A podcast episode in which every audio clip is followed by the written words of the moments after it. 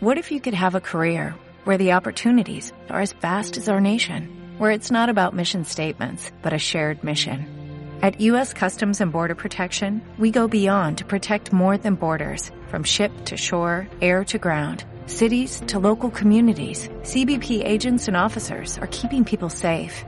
Join U.S. Customs and Border Protection and go beyond for something far greater than yourself. Learn more at cbp.gov/careers. Buenos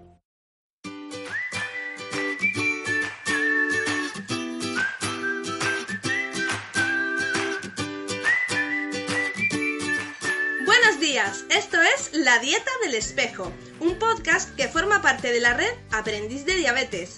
Soy Ana Trabadelo y aquí da comienzo el capítulo 2.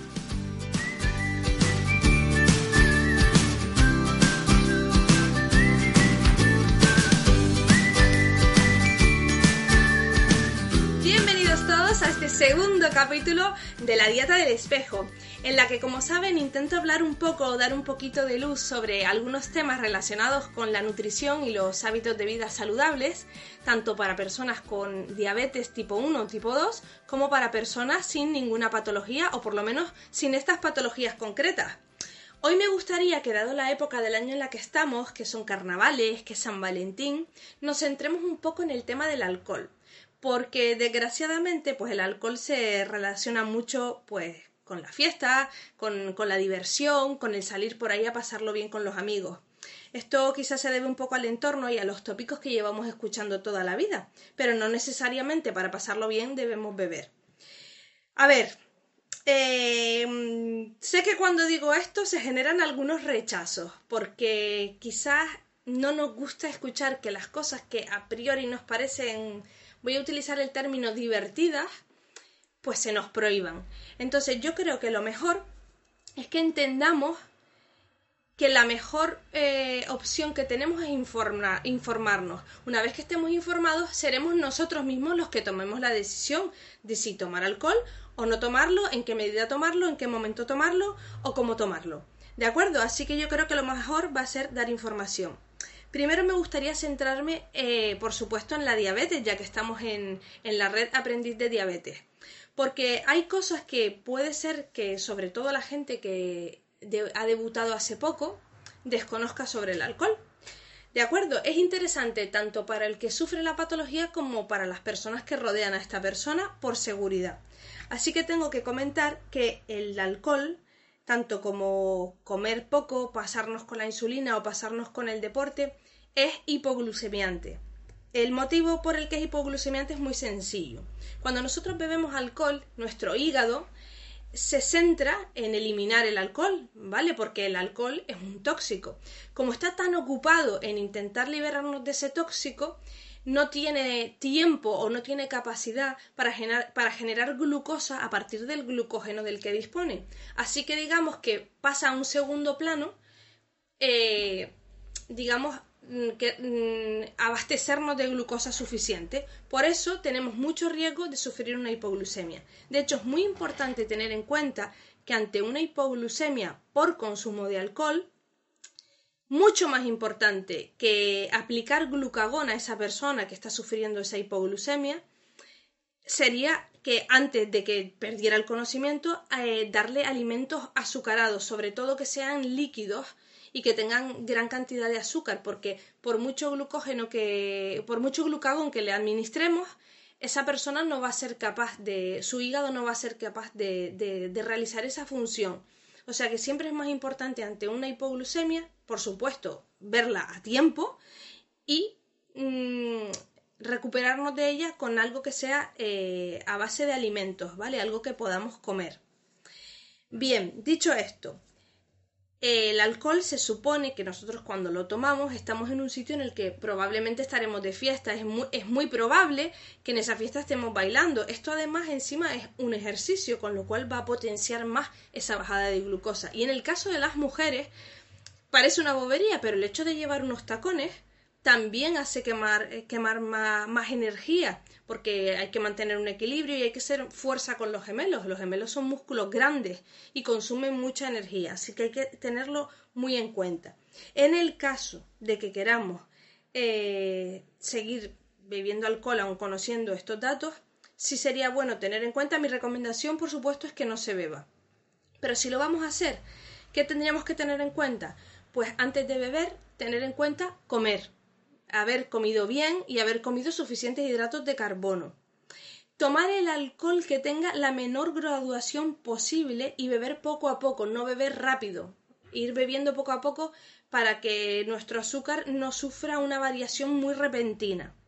Mejor bebidas Mm, cuando estamos hablando de combinados como el típico cubata, siempre es mejor que esas bebidas que, que, a priori digamos que mucha gente por el tema de la diabetes puede decir, bueno, pues la tomo con un refresco light. Lo contrario, vamos a beberlas, sí las vamos a beber, siempre va a ser mejor con, un, con una bebida con azúcar, con una Coca-Cola normal, con una Fanta normal, nada de bebidas light. Eh, importante, controles frecuentes. Una vez que empezamos a, tomarnos esa copa o esas copas, eh, irnos midiendo la glucosa cada poco tiempo. Esto es muy importante porque hay que tener en cuenta que los signos de la hipoglucemia se pueden confundir mucho con los de la borrachera. ¿Vale? Entonces, si nosotros estamos pues piripis, podemos creer que estamos más piripis y en realidad estamos teniendo una hipoglucemia. Así que es muy importante que estemos atentos a los síntomas y nos vayamos midiendo continuamente la glucosa. Antes de acostarnos, después de esa salida nocturna en la que hemos bebido, antes de acostarnos es importante volvernos a medir y por supuesto tomar hidratos de carbono. Tomar hidratos de carbono antes de acostarnos, incluso estando la glucosa elevada. ¿Vale? Eh, y otro dato súper importante, dado que vamos a salir por ahí, vamos a estar con mucha gente que no nos conoce, va a ser de noche, llevar una identificación lo más visible posible por si pasara algo que nadie quiere que pase, que sean rápidos y que no estén confundiendo nuestros síntomas con, eh, una, con una, intoxicación por alcohol, con un coma etílico, que se, que se denomina así.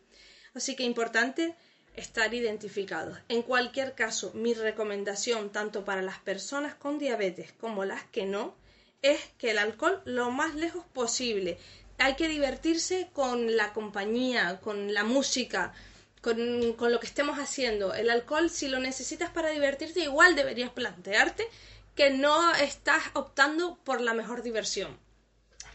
Eh, sigo dándoles datos. Esto ya no tiene nada que ver con la diabetes. Esto es para la población general. Primero, que la cantidad mínima segura de consumo de alcohol es cero, es decir, la única cantidad de alcohol que no implica riesgo para la salud es no tomarlo. Aparte tengo que decir que nos aporta calorías vacías, eso sin contar con el refresco que tomamos. Calorías vacías es cuando un alimento nos aporta energía, es decir, muchas calorías, pero esas calorías son carentes de nutrientes. Como no tienen nutrientes, no nos alimentan, no las podemos quemar, no las podemos utilizar para nada, simplemente se acumulan, o sea que a nivel eh, salud y a nivel también eh, del peso corporal, ¿no? de, lo que, de lo que entendemos por engordar o adelgazar, por ser un poco básicos, esto nos va a perjudicar bastante. Los efectos a corto plazo todos los conocen, pero lo voy a recordar. Pueden ser la resaca, los daños a otros, porque bajo el alcohol uno está muy influenciado, agresividad, accidentes de cualquier tipo, no solo nosotros mismos, sino accidentes a otras personas o que dañen a otras personas, Vulnerabilidad, sobre todo en el caso de mujeres. Tengan en cuenta que las bebidas alcohólicas se consumen de noche y cuando hay otras personas que también han bebido.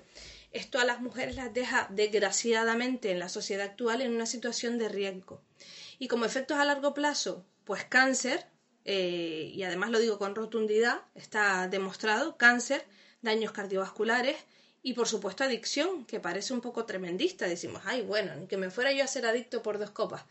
Eh, mil copas han sido precedidas por 800, 800 por 600, 600 por 500 y todo eso tuvo un origen que fue una copa. Así que no es ser tremendistas, es ser realistas, ¿vale?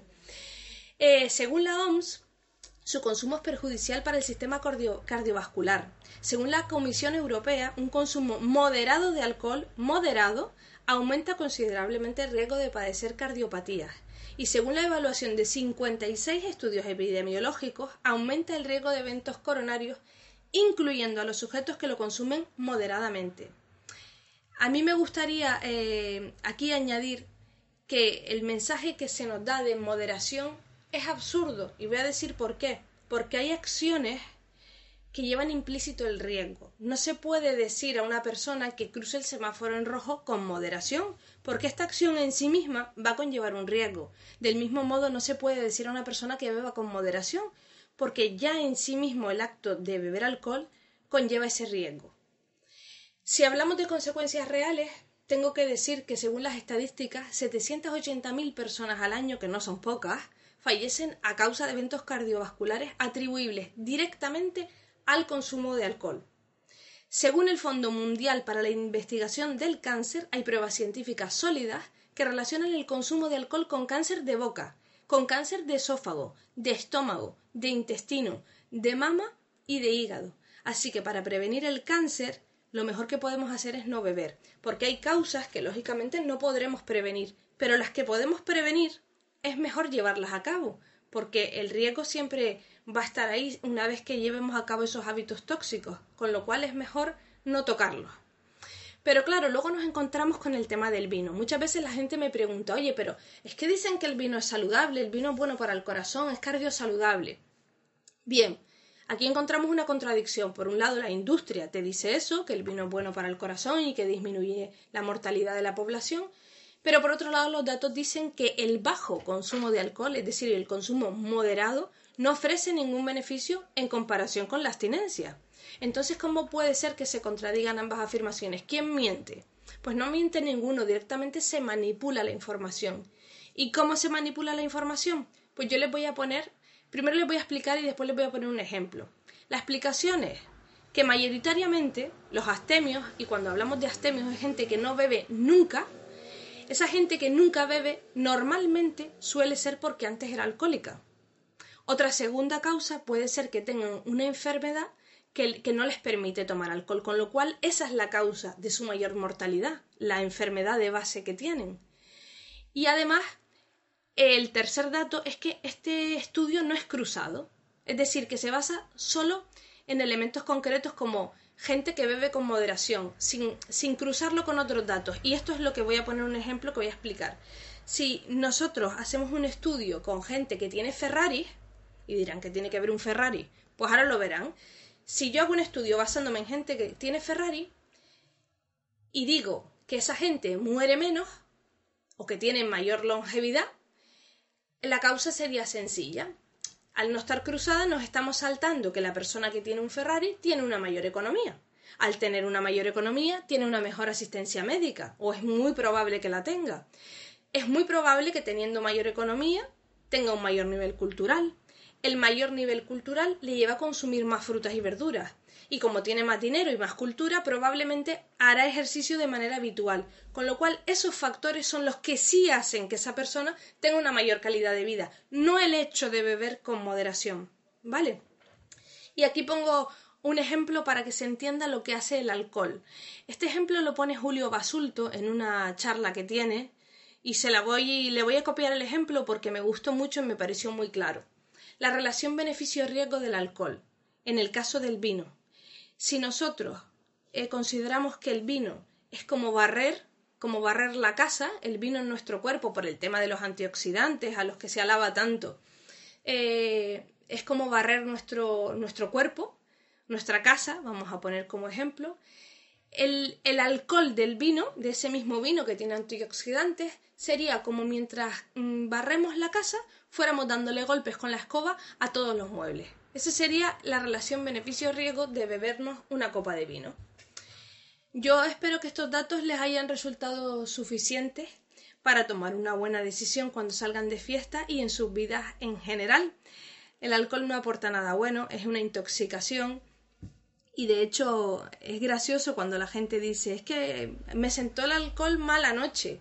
El alcohol no te sentó mala noche, el alcohol sienta mal porque es un tóxico, te has intoxicado y en consecuencia estás notando las consecuencias. Eh, busquen hábitos de vida saludables, hagan deporte diviértanse con sus amigos y no tengan que recurrir al alcohol porque nos quita muchísimo más de lo que nos da. Y lo más importante, sean muy, muy, muy felices, hagan lo que hagan. Les mando un beso muy grande desde la dieta del espejo.